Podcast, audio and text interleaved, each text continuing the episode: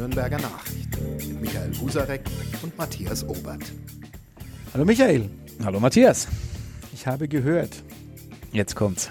dass du mit der Digitalministerin oder wie immer sie auch heißen mag, in dem Flugtaxi zum digitalen Gipfel äh, an die Messe geflogen bist.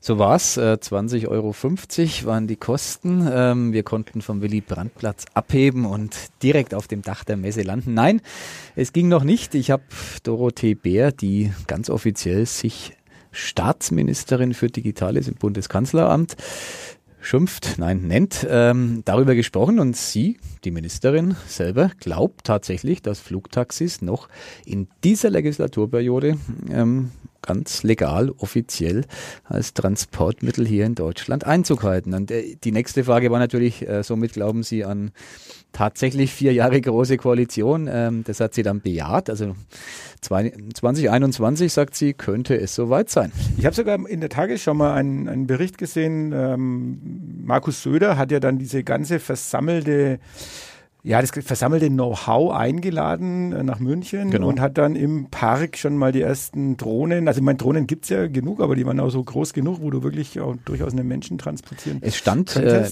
in Nürnberg ist tatsächlich ein Flugtaxi gelandet. Mhm. Ähm, es wurde dooferweise mit dem Lastwagen, glaube ich, hertransportiert, aber es war da beim Digitalgipfel am, am ersten Tag, als ähm, die Bitkom eingeladen hat, der Branchenverband für digitale Unternehmen und ja, also die Dinger gibt's. Ähm, Man könnte sozusagen einsteigen. Es sind noch ein paar rechtliche, aber auch ein paar unfallträchtige Fragen zu klären. Aber scheint so zu sein. Also ich habe das ja immer eher für einen Schatz gehalten und habe zu meinen Kindern immer gesagt, wenn ihr mal groß seid, eure Kinder können dann vielleicht äh, Flugtaxi äh, buchen, wenn es wohin auch immer geht. Aber vielleicht werden wir beide, die wir die 50 knapp, in meinem Fall deutlich in deinem Fall überschritten haben, äh, auch in den Genuss kommen. Umso älter, umso eher kommt man in den Genuss, äh, weil dann wird man wahrscheinlich- als Versuchstier, äh, Genau. Versuchsmensch äh, benutzt, weil dann äh, könnte man auch ein bisschen wieder die Rentenkasse entlasten, wenn es So dann doch in die ja. Hose geht.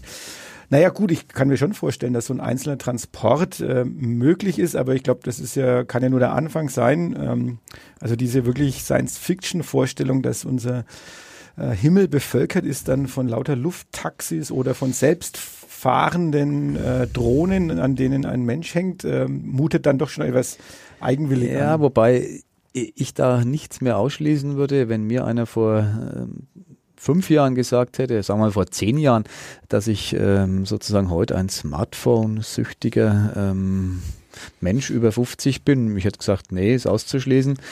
Äh, niemals komme ich auf den Trip. Siehe da, ähm, ich stehe früh auf, drück und klick und gehe abends ins Bett und ähm, schaue nochmal drauf. Und wenn es sich meine Ehefrau gäbe, würde ich es wahrscheinlich dann auch noch am Nachtkästchen liegen haben. Also äh, der, nichts ist unmöglich, sagte schon Toyota. Und ich glaube, das es ist tatsächlich so manches noch vorstellbar, was wir uns heute nicht vorstellen können. Und wenn man Doro Bär, Doro ist ihr Spitzname, also ich sitze sie selbstverständlich, aber ähm, viele nennen sie Doro. Mhm. Äh, wenn man der so zuhört, äh, die sprüht gerade über vor digitaler Lebensfreude. Wir hatten sie gestern hier zum Interview und wollten mit ihr dann äh, ein Stockwerk höher gehen von unserem Newsdesk ins Konferenzzimmer und ähm, sie musste Treppe laufen, weil ihr Schrittzähler ansonsten ähm, nicht die Nicht nötigen äh, Dinge gezählt hätte. Also äh, durch und durch digitalisiert die Dame, 40, drei Kinder, Mhm. dann im Landrat, dem Landrat von Hof, ähm, verheiratet, in Berlin beruflich tätig, in Unterfranken lebend, in der Welt zu Hause, kann man beinahe sagen. Also die lebt Digitalisierung vor und ähm, das finde ich sehr authentisch, was sie sagt. Und ich gehe mal davon aus, dass die Dinge auch stimmen. Insofern wird es einen radikalen Wandel, noch radikaler und schneller, als wir es uns vorstellen, äh, wohl geben.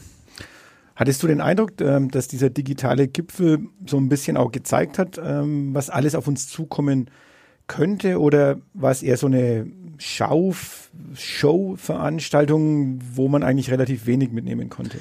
Ähm, ich würde mal beides sagen. Es war natürlich eine Showveranstaltung, wo die Branchengrößen ähm, die berühmte Nabelschau betrieben haben. Aber ähm, im Programm tagsüber, am ersten Tag, am zweiten stand die Politik ja im, im Mittelpunkt. Am ersten Tag war es wirklich dann die die Branche sozusagen, äh, da wurden schon viele, viele interessante äh, Dinge diskutiert, was die künstliche Intelligenz am Ende äh, alles möglich machen kann. Ich habe mm, am Abend, ich war bei dem Bitkom-Empfang, ähm, den Oberbürgermeister der Stadt Nürnberg, Ulrich Mali, getroffen, unverdächtig zur digitalen Speerspitze zu gehören, der gebannt den ganzen Tag dort verfolgt hat, sozusagen als normaler Gast, nicht als, als Speaker und ähm, völlig begeistert war von den Möglichkeiten, die da geboten werden.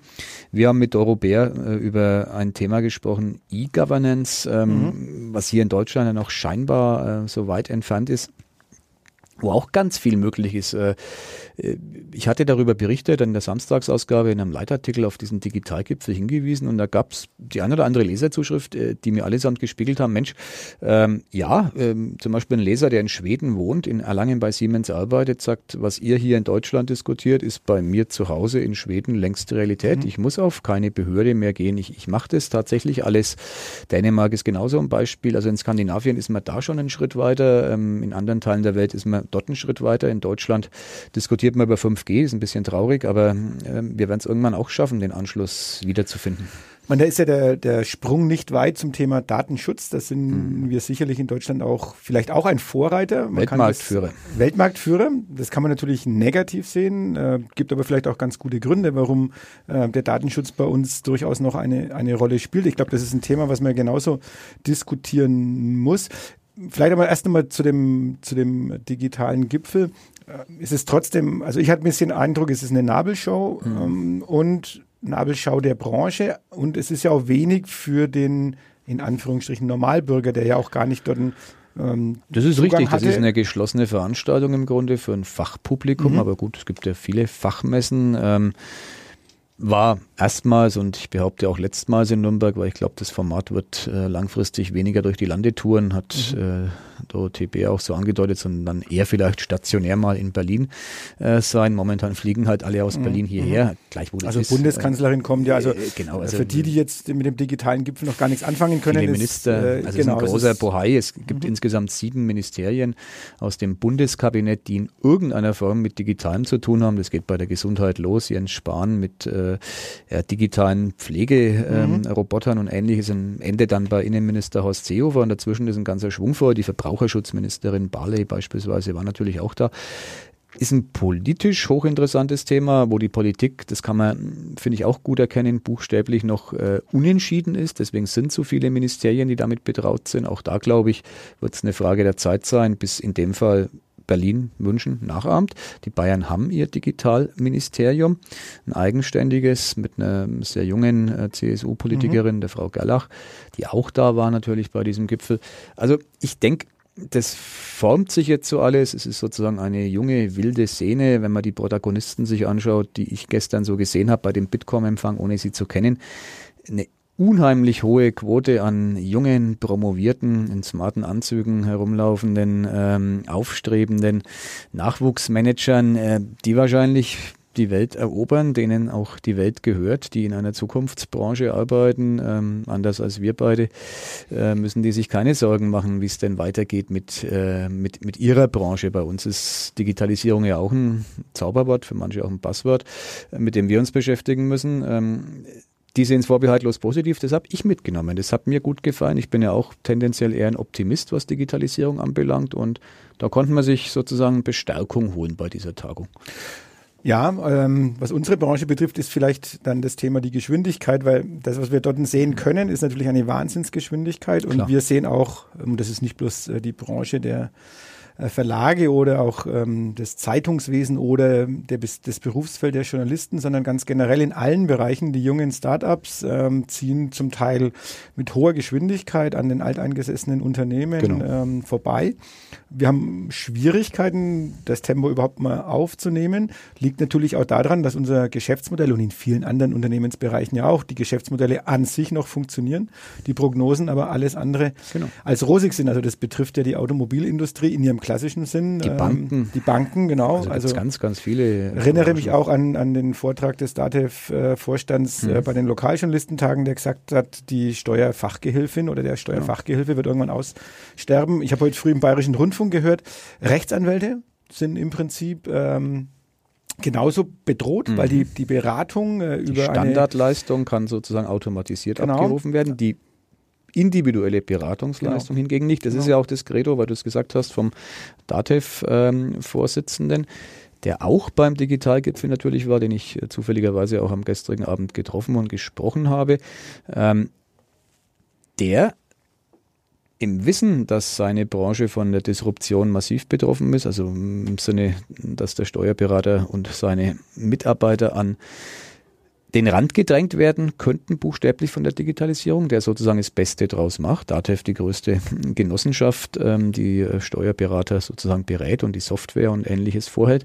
Äh, der hat es geschafft, ähm, sein Unternehmen, ähm, das früher sehr, sehr klassisch war, voll zu digitalisieren. Heute ist die DATEV nichts anderes als eine Plattform. Mhm. Eine funktionierende Plattform, ähm, Dienstleister für eine ganze Branche. Und da muss ich sagen, Hut ab. Das ist ein Switch, ähm, der muss einem erstmal gelingen. Und ähm, Datev ist inzwischen in Nürnberg selber auf die Stadt bezogen der größte Arbeitgeber mit ähm, sehr hochpreisigen Jobs, mit sehr hochqualifizierten Jobs. Und äh, da kann man sagen, äh, kann man einen Haken hinter Digitalisierung machen, obwohl das natürlich nie endet. Und auch da finde ich, ähm, können viele andere Branchen, die unsere eingeschlossen, sich eine Scheibe abschneiden. Da hat man mit Mut und Entschlossenheit, auch gegen Widerstände natürlich, äh, da ist nicht jeder äh, mit ähm, großem Bohai mitgezogen. Da gab es Kritiker, die gesagt haben, nee, muss doch alles so bleiben. Nee, es wird nicht so bleiben, es wird sich verändern und ähm, es gibt Unternehmen, die es uns vormachen.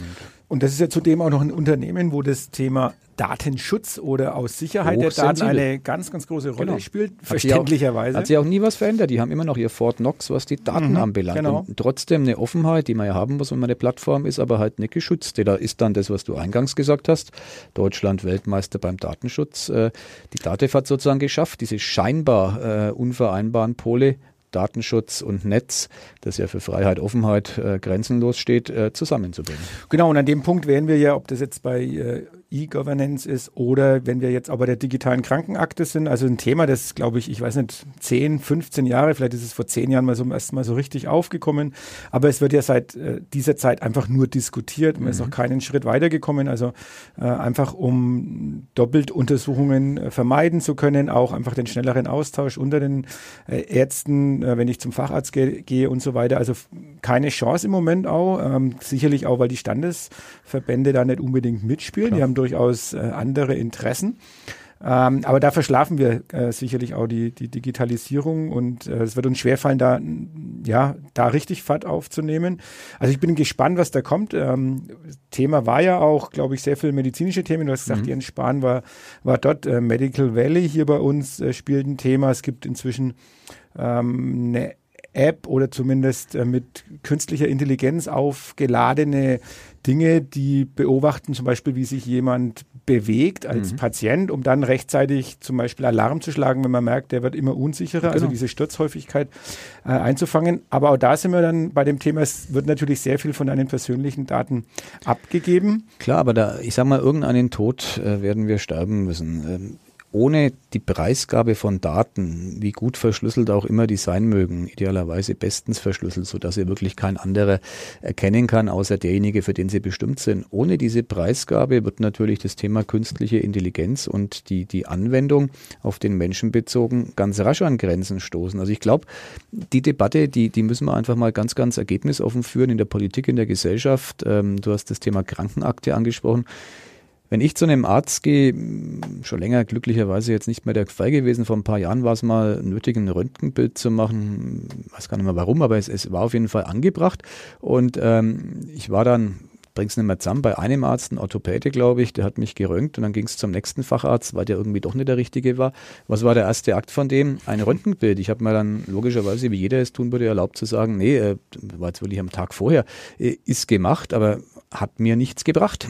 Ähm, es war sozusagen nicht möglich, diesen Transfer, was ja banal ist im digitalen Zeitalter, von einem Röntgenbild vom einem Facharzt zum anderen äh, zu machen. Ob es da ums Geldverdienen ging, null Ahnung. Ob es um Standesrecht ging, auch null Ahnung. Aber ehrlich gesagt, ich als Patient kam mir da vergackeiert vor. Röntgen ist ja jetzt nicht unbedingt gesundheitsfördernd, sollte man einigermaßen dosiert einsetzen. Und äh, noch dazu habe ich es obwohl ich in einer gesetzlichen Kasse versichert bin, also sozusagen an den Kosten jetzt unmittelbar nicht äh, direkt teilhabe. Also ich muss da nichts äh, auslegen oder vorschießen, aber ich fand es einfach eine Geldverschwendung. Natürlich, also die Kosten, die halt der Allgemeinheit aufgebürdet genau. werden und du bist ja da sicherlich nicht der Einzige. Ich glaube, jeder, jeder kann jeder seine Geschichten Zuhörer ist oder genau. äh, jeder von uns kann diese Geschichten erzählen. Das sind mhm. Mehrfachuntersuchungen, die man nicht versteht und wo sogar auf Nachfrage einem erklärt wird, dass eben der Austausch nicht möglich genau. ist aus irgendwelchen äh, vorgeschobenen oder vorhandenen Gründen und mhm. dann wird eben diese jeweilige Röntgenuntersuchung oder was immer an Maschinen auch vorhanden ist. Klar, die müssen auch ausgenutzt werden. Ich will das aber auch mal gar nicht in den Raum stellen, dass das mit Absicht geschieht, sondern äh, das sind halt ganz äh, routinierte Abläufe und die werden einfach hingenommen. Also auch in dem Bereich äh, gäbe es sehr viel, was man noch tun kann. Äh, Stichwort künstliche Intelligenz ist eh äh, vielleicht wirklich das Buzzword dieses Jahres. Ähm, aber jetzt hat selbst Elon Musk, also der ähm, Besitzer von äh, Tesla und der gleichzeitig ja ähm, auf den Mond fliegen will, nee, SpaceX, weiß ich gar nicht, wo er hinfliegen will, äh, hat ja gesagt, also die künstliche Intelligenz ist gefährlicher als die Atombombe und die künstliche Intelligenz wird, die Auslö wird der Auslöser des Dritten Weltkriegs sein und die Menschheit ausrotten. Also naja. jemand, der ein Vorreiter ist, ähm, der vertritt hier eine ziemlich steile These.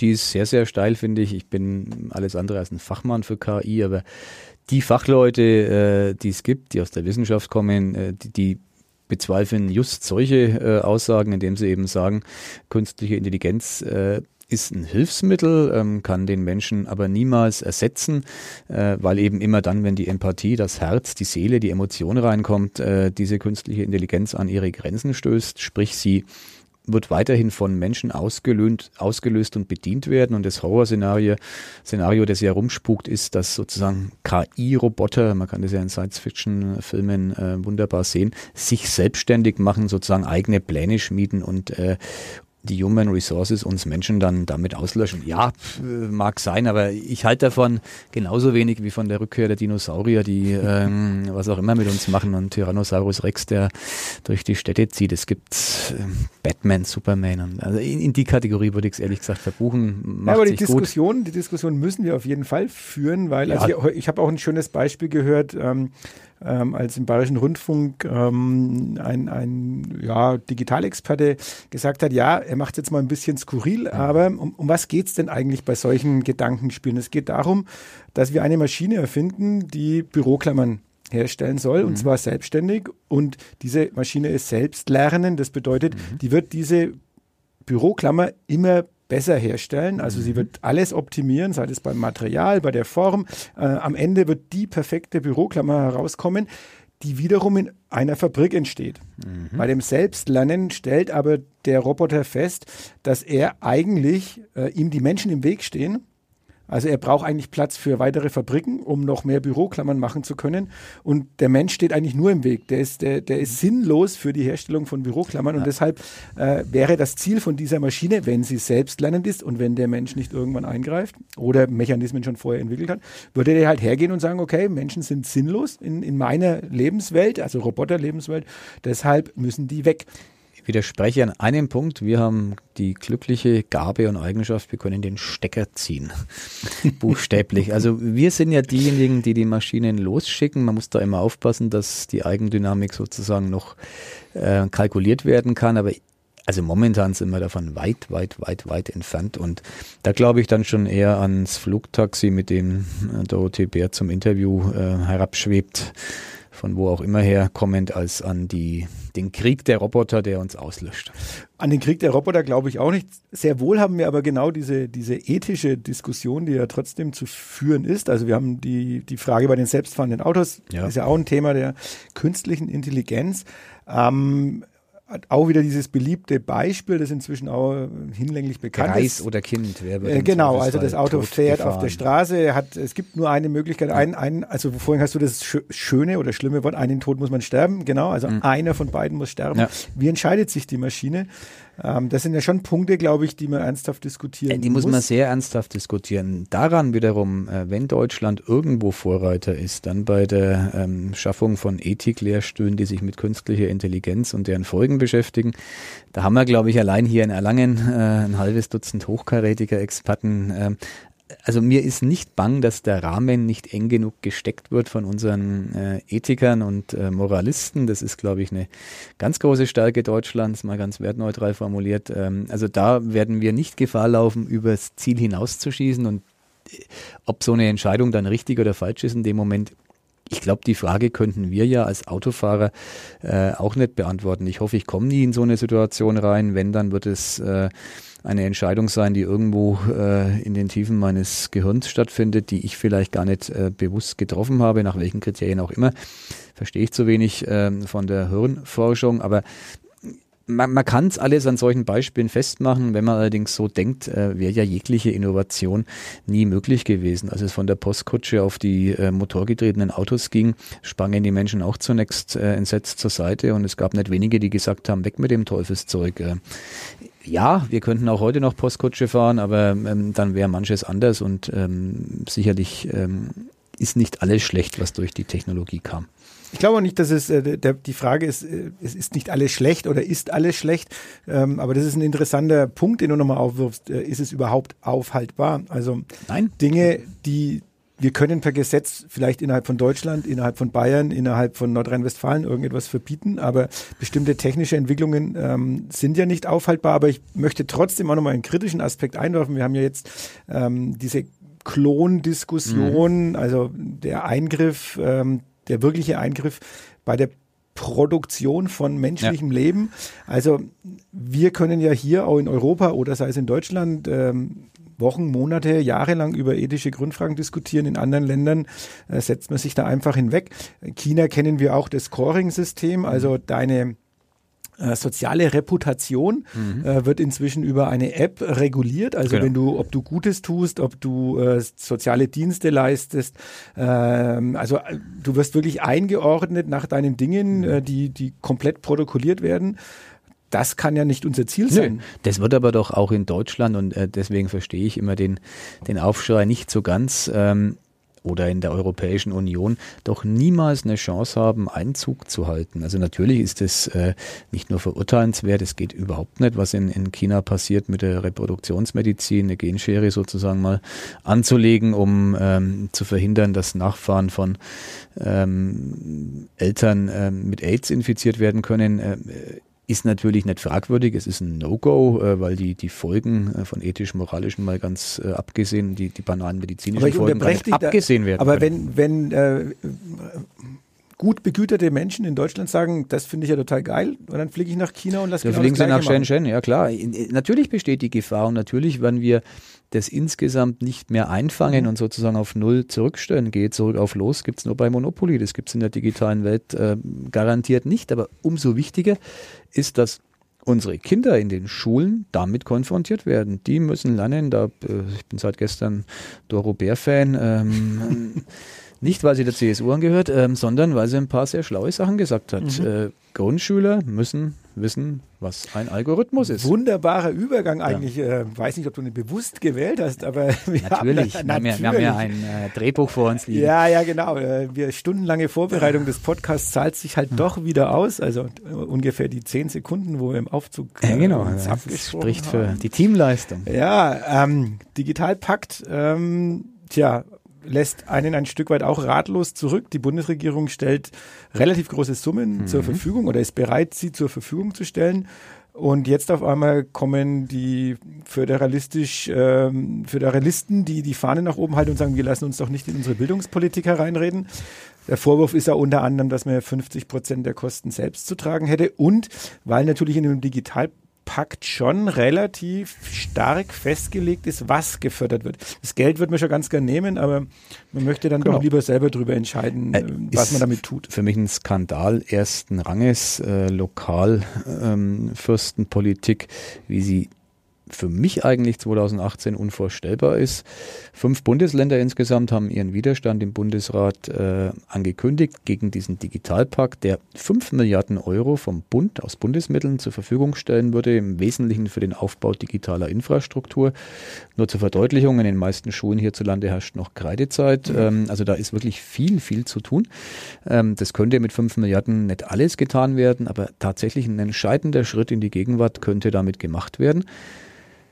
Länderfürsten, allen voran äh, der grüne Kretschmann aus Baden-Württemberg und der schwarze Söder aus Bayern äh, und einige andere mehr, NRW ist dabei, Schleswig-Holstein, äh, blockieren das Ganze, weil, so wie du es beschrieben hast, äh, es ihnen ein Tick zu weit geht, was die mögliche Einmischung des Bundes anbelangt. Und ich finde es sehr, sehr unverfroren. Erstens beim Digitalpakt wäre die Finanzierung 90 zu 10.